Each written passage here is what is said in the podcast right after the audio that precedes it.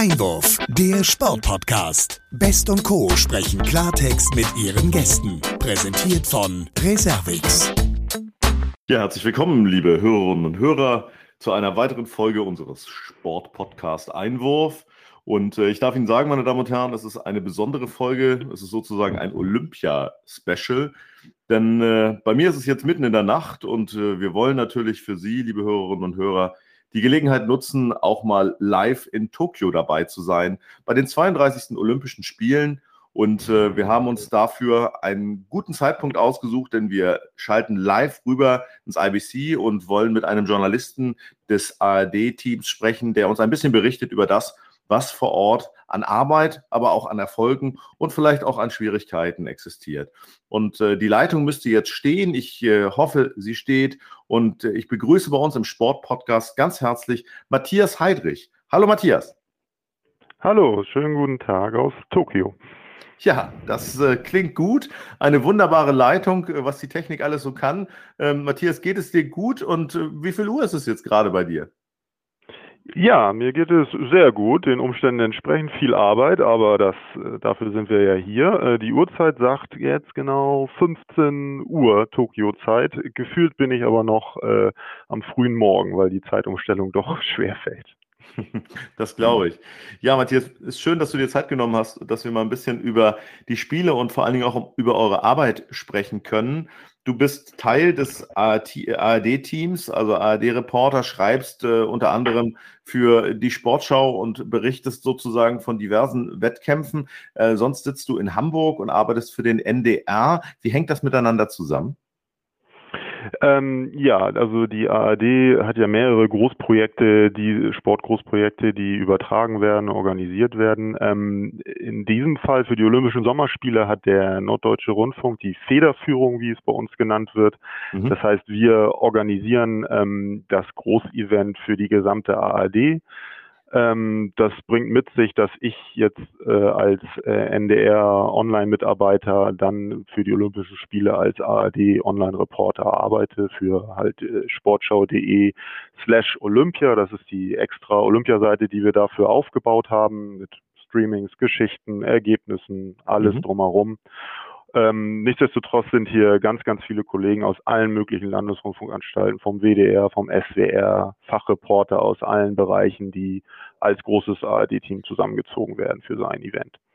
Ja, du sagst es, äh, das ist ja im Prinzip äh, ein, ein Riesenteam, wenn man nur mal auf die Journalisten guckt. Allein 11.000 Journalisten aus aller Herren Länder sind da zusammengekommen. Das ist ja im Prinzip ein Privileg vor dem Hintergrund, dass es leider keine Zuschauer gibt in Tokio.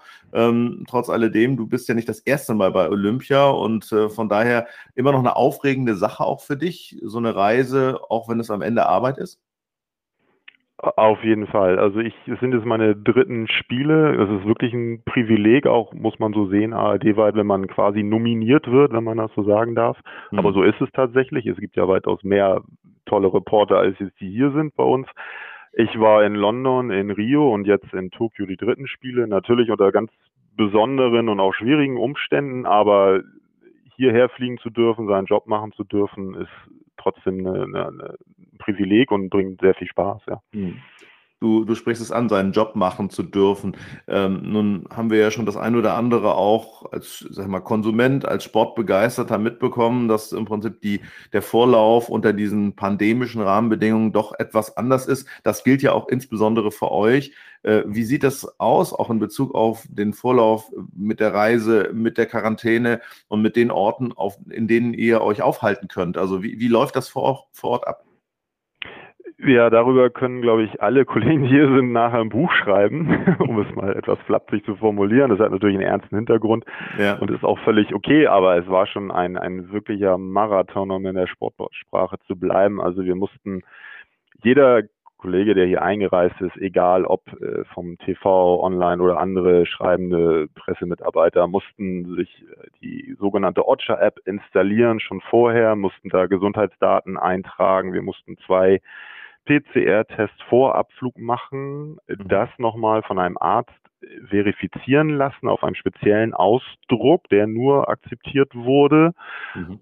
am Flughafen direkt war gleich der nächste PCR-Test. Wir sind da quasi einen Hindernislauf durch Stationen gelaufen. Das habe ich noch nicht gesehen bei solchen Großveranstaltungen mit fünf Zetteln, die dreimal ausgetauscht wurden und vier verschiedene Farben hatten, übertrieben gesagt. Und bis wir dann äh, Testergebnis warten und dann wirklich Einreise. Also ich hatte Glück, ich bin in zweieinhalb Stunden durchgekommen. Ich hatte Kollegen, die saßen acht Stunden am Flughafen, bis sie dann äh, wirklich im Hotel waren. Ja, und gab es auch positive Fälle oder hm, Kollegen, die nicht einreisen durften? Ich habe noch von keinem gehört. Es war auch, man muss, da muss ich ein ganz großes Lob an unsere Produktion aussprechen. Also so ein olympisches äh, Event wird ja von der Produktion, in dem Fall von der NDR-Produktion, jahrelang vorbereitet und mhm. die haben uns natürlich auch gebrieft und vorbereitet und alles soweit fertig gemacht, wie man es fertig machen konnte. Äh, ja. Ähm, das war super, die haben einen ganz tollen Job gemacht und ich glaube, so haben es dann auch wirklich alle geschafft, hier unfallfrei reinzukommen. Das ist ja schon mal eine gute Nachricht. Nun ist es so, dass äh, allein ARD und ZDF, also im Prinzip die öffentlich-rechtlichen, rund 1500 Stunden live berichten. Wie, wie sieht das dann für dich also als Arbeitstag vor Ort aus und wie frei bist du auch, äh, dich zu bewegen vor Ort? Ja, vielleicht zum zweiten Teil, das schließt auch an an diese Prozedur, die wir bei einer Einreise hatten. Also wir haben eine Art Arbeitsquarantäne. Das bedeutet, ich darf mich nur zwischen dem Hotel, dem IBC, also dem Pressezentrum mhm. und den Sportstätten bewegen. Ähm, das ist es. Ich darf mich nicht frei in der Stadt bewegen, zumindest die ersten zwei Wochen nicht. Ähm, Wie ist das mit Einkaufen, also wenn du mal Hunger hast? Äh, ja, doch, stimmt. Wir dürfen im Hotel ähm, einen Supermarkt, der direkt um die Ecke liegt, den wir für 15 Minuten dürfen wir das Hotel verlassen. Wir tragen uns oben bei einem Office-Haar ein mit der Zeit, in der wir gehen und müssen uns wieder austragen, wenn wir wieder kommen für 15 Minuten. Und dann okay. muss man in einem japanischen Supermarkt sich recht schnell orientieren, damit man äh, vielleicht noch ein, zwei Sachen für sein Zimmer besorgt. ähm, Spannend. Das ist sportlich, aber man, man wächst mit den Aufgaben. Ja, ja. Und da gibt es dann wahrscheinlich auch nicht all das, was man so aus äh, Deutschland und Europa kennt, sondern da gibt es dann auch Essen und äh, Speisen, die man vielleicht vorher noch nicht so gesehen hat. Äh, hast du dich da schon dran gewöhnt? Gibt es da Favoriten, japanisches Essen? Also mich rettet da abends immer, jeder äh, Supermarkt hat da so eine Art heiße Theke mit äh, so Spießen und Frühlingsrollen und äh, das oh ja. rettet mich dann so am Ende der Kasse, wo ich dann nochmal zugreife. Ansonsten habe ich ein, zwei Salate, ausprobiert, die aber auch wirklich äh, gut waren. Viel Fisch äh, mhm. mit dabei, aber das macht mir nichts. Ähm, und ansonsten greife ich auch mal bei Herbst zu einer Tüte, die ich gar nicht verstehe, um einfach mal auszuprobieren. Kann aber auch ein Reinfall sein, wenn man Pech hat. Super.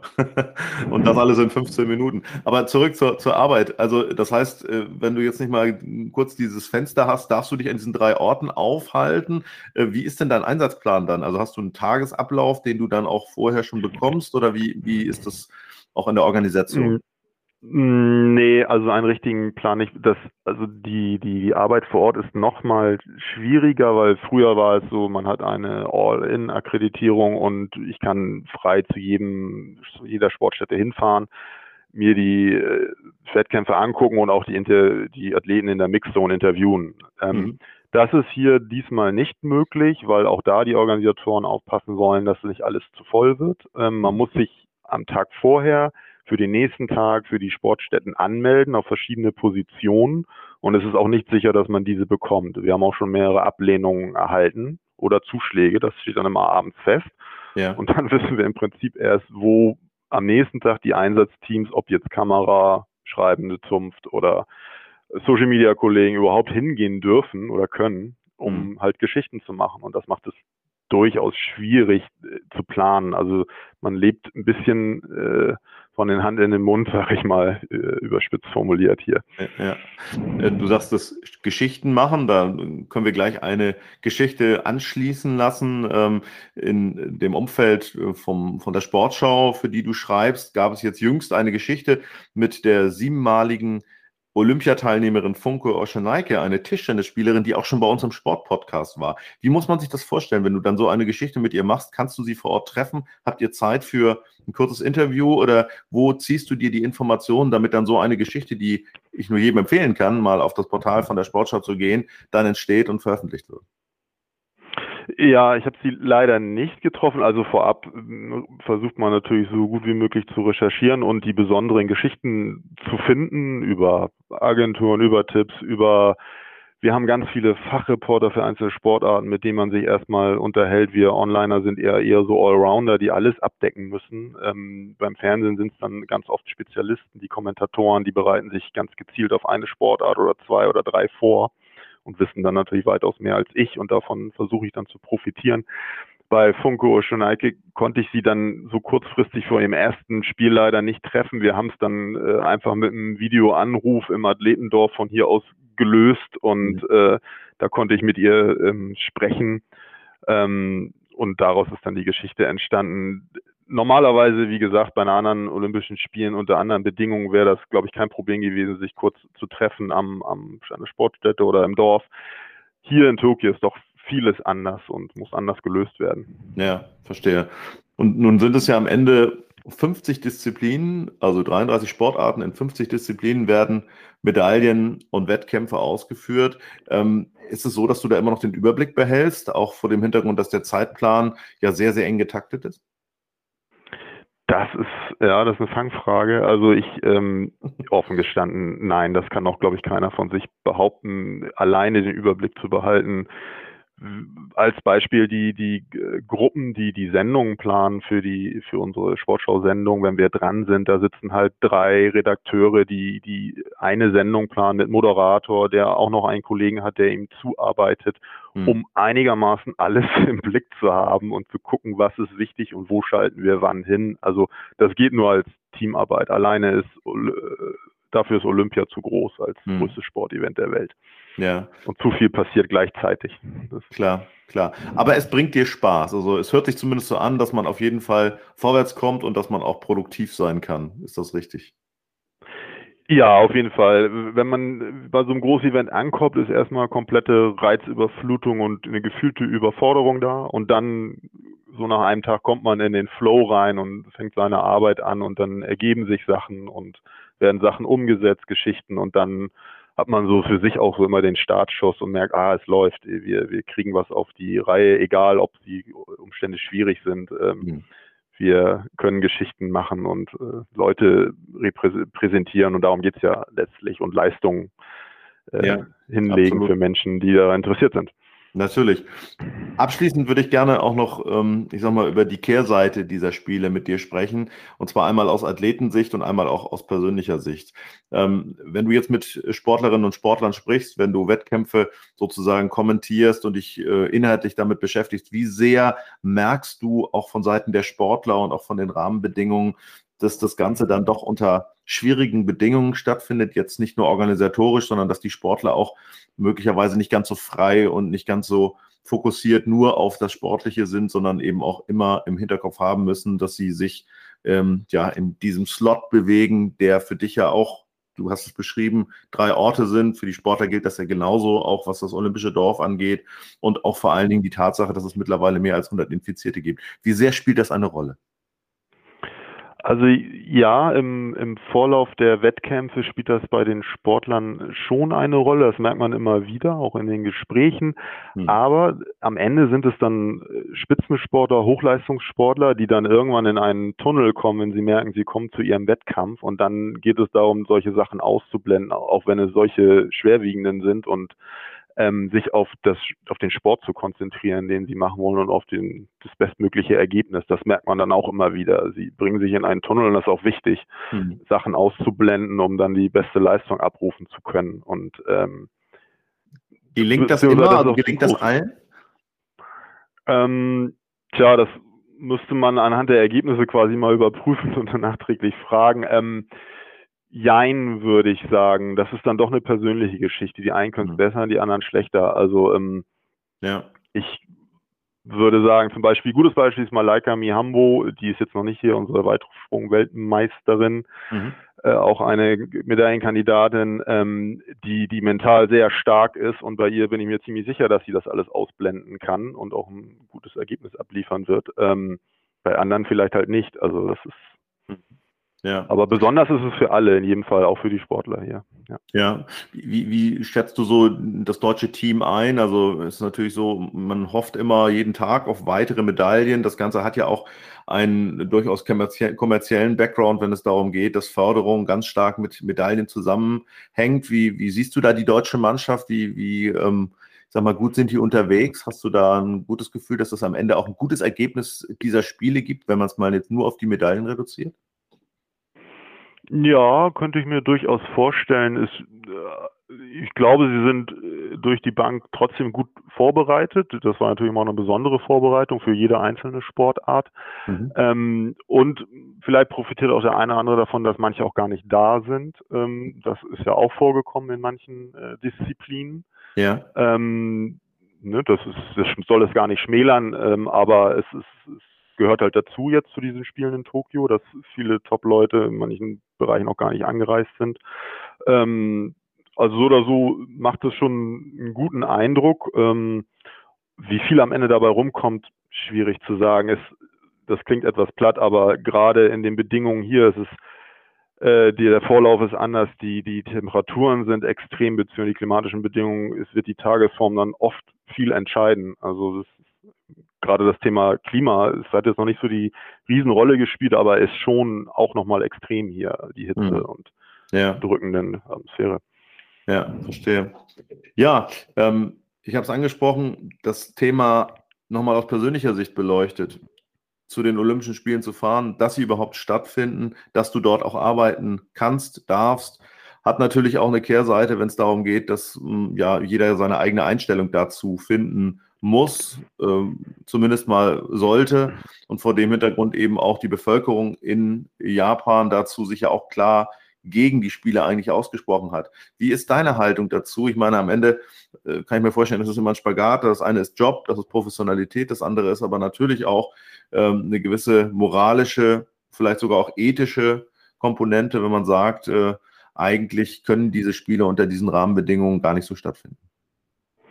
Ja, das ist, also da hat sich, glaube ich, jeder von uns auch drüber Gedanken gemacht vorher. Also es ist sehr ambivalent, das Verhältnis. Zum einen, ja, das größte Sportevent der Welt unter diesen Bedingungen wirklich stattfinden zu lassen, ist, ist zumindest diskutabel. Mhm. Man muss, das merkt man immer, wenn man hier ist, auch die Seite der Sportler sehen, die sehr, sehr froh sind, dass sie es machen können, ihren Sport ausleben zu können, auf was sie sich jahrelang vorbereitet haben und für viele Sportarten immer die Chance ist, sich überhaupt zu präsentieren äh, und ansonsten im Schatten von König Fußball verschwinden, übertrieben gesagt. Ähm, ja. Andersrum für uns, äh, ja, wenn es stattfindet, ist es unser Job, auch hier zu sein und darüber zu berichten. Und die Regeln sind gesetzt von, von den Organisatoren. Das finde ich völlig okay. Und wir oder ich versuchen uns so gut äh, daran extrem zu halten, damit wir das respektieren. Und Respekt ist eine, große Sache hier und das sollte man den Veranstaltern und der Bevölkerung auch gegenüberbringen, indem man das tut. Hm. Ja, okay. Das verstehe ich. Das heißt, am Ende ist es auch so, dass du jetzt mit der Sache so weit abgeschlossen hast, dass du auf der einen Seite deinen Job machst, dich aber auch jetzt nicht unwohl fühlst oder immer wieder am Zweifeln bist, ob es jetzt richtig war, dorthin gefahren zu sein? Ähm, nee, das tue ich nicht. Nee, Zweifel, die Zweifel waren davor schon da, das gebe ich zu. Wenn man dann hier ist und äh, die Maschinerie läuft, dann muss man ja erstmal in erster Linie seinen Job machen und äh, diese Tage sind lang, da bleibt wenig Raum für Zweifel. Das muss man natürlich immer wieder reflektieren, aber man muss es so gut wie möglich äh, umsetzen, natürlich aber die Rahmenbedingungen im Auge behalten und sie auch immer wieder einfließen lassen in die Bewertung. Aber ähm, im Moment, wenn der Startschuss gefallen ist, geht es ja jetzt auch erstmal um Sport, hm. der getrieben wird und den wir bewerten und, und über den wir berichten. Ja, absolut. Und da haben wir großen Spaß dran. Ich denke, alle Hörerinnen und Hörer, die Olympia begeistert sind, freuen sich über die Berichterstattung der ARD und dessen, was ihr dort macht. Und das ist ja auch eine großartige Geschichte. Zum Schluss äh, würde ich gerne ähm, dich noch fragen wollen, worauf du dich am meisten freust, jetzt was äh, noch kommt, welche Sportart, welche vielleicht auch äh, deutsche Sportlerin oder Sportler ähm, dir möglicherweise dann auch nochmal ein besonderes Anliegen sind. Ähm, Gibt es da irgendwas, was du herausgreifen könntest? Ähm, also prinzipiell ähm, mag ich die Leichtathletik, die jetzt noch nicht angefangen hat, aber anfangen wird mit zig verschiedenen Disziplinen. Ähm, da besonders den Stabhochsprung finde ich immer sehr faszinierend. Da ist mhm. vielleicht nicht gerade unbedingt eine deutsche Karte, aber ein Duplantis aus Schweden oder so, der sich mit Lavini einen, einen Schlagabtausch liefert, das ist schon, das sind dann Highlights ne, solcher sportlichen ja. Wettkämpfe. Ähm, Beachvolleyball ist auch immer so ein, ein Thema, was mich sehr fasziniert. Ich war in, in, in London und in Rio hatte ich das Glück, bei Medaillensiegen im Stadion sein zu dürfen und das war schon speziell und, und äh, ein herausragendes Erlebnis. Das macht einfach dann auch Riesenspaß, sowas erleben zu dürfen. Und ja. diesmal leider anders, ohne Zuschauer, aber ich werde trotzdem hingehen und äh, über Laura Ludwig, Manuel Korsuch und Tole Wickler berichten. Ja, absolut. Äh, drücken wir mal die Daumen. Bisher hat es ja bei Laura Ludwig noch nicht so geklappt, aber ich kann es bestätigen, durfte das auch mal erleben mit Reckermann Brink, Olympiasieg. Das ist schon eine ganz, ganz besondere Atmosphäre, auch wenn es ohne Zuschauer natürlich nochmal was anderes ist. Stört dich das eigentlich, dass da im Prinzip ab und zu dann überhaupt keine Reaktion von Zuschauern zu, zu hören ist? Ja, das ist teilweise schon bitter. Also nicht bitter für mich oder für uns, sondern vor allem für die Athleten und für die Sportler. Also ich war bei der Eröffnungsfeier ähm, da war jetzt keine spürliche Höchstleistung, aber das lebt ja eigentlich auch davon, dass da äh, das Stadion voll ist und die mhm. gegen Menschen sich gegenseitig feiern, Sportler und Menschen auf den Rängen. Und das hat alles nicht stattgefunden, weil keine Zuschauer da waren. Und das, das war schon bitter für gerade für die Athleten, für die sowas halt dann das, ne, das, das Erlebnis des Lebens vielleicht manchmal ist, wenn sie nur einmal dabei sind. Ja, absolut, absolut. Das fehlt halt alles.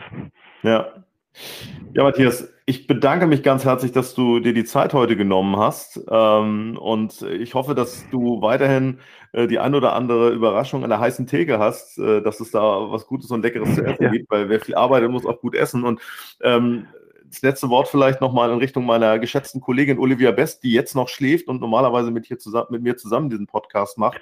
Was, was kannst du dir empfehlen? Warum sollte sie auch mal nach Tokio reisen und äh, vielleicht dort, wenn nicht Olympische Spiele, zumindest ein bisschen Zeit verbringen? Was ist deine Empfehlung für Tokio?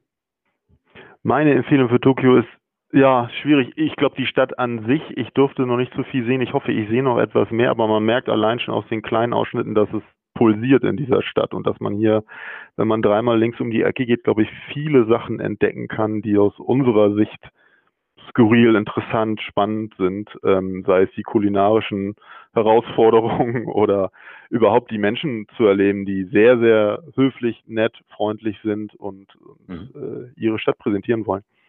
Super. Matthias, bleib gesund. Ich freue mich, wenn wir uns in ja, Hamburg danke. in dem Fall dann wiedersehen und äh, noch eine gute Zeit in Tokio mit hoffentlich auch der ein oder anderen Meda Medaille. Das hoffen wir alle. Vielen Dank. Ja, danke. Ciao. Ciao, ciao.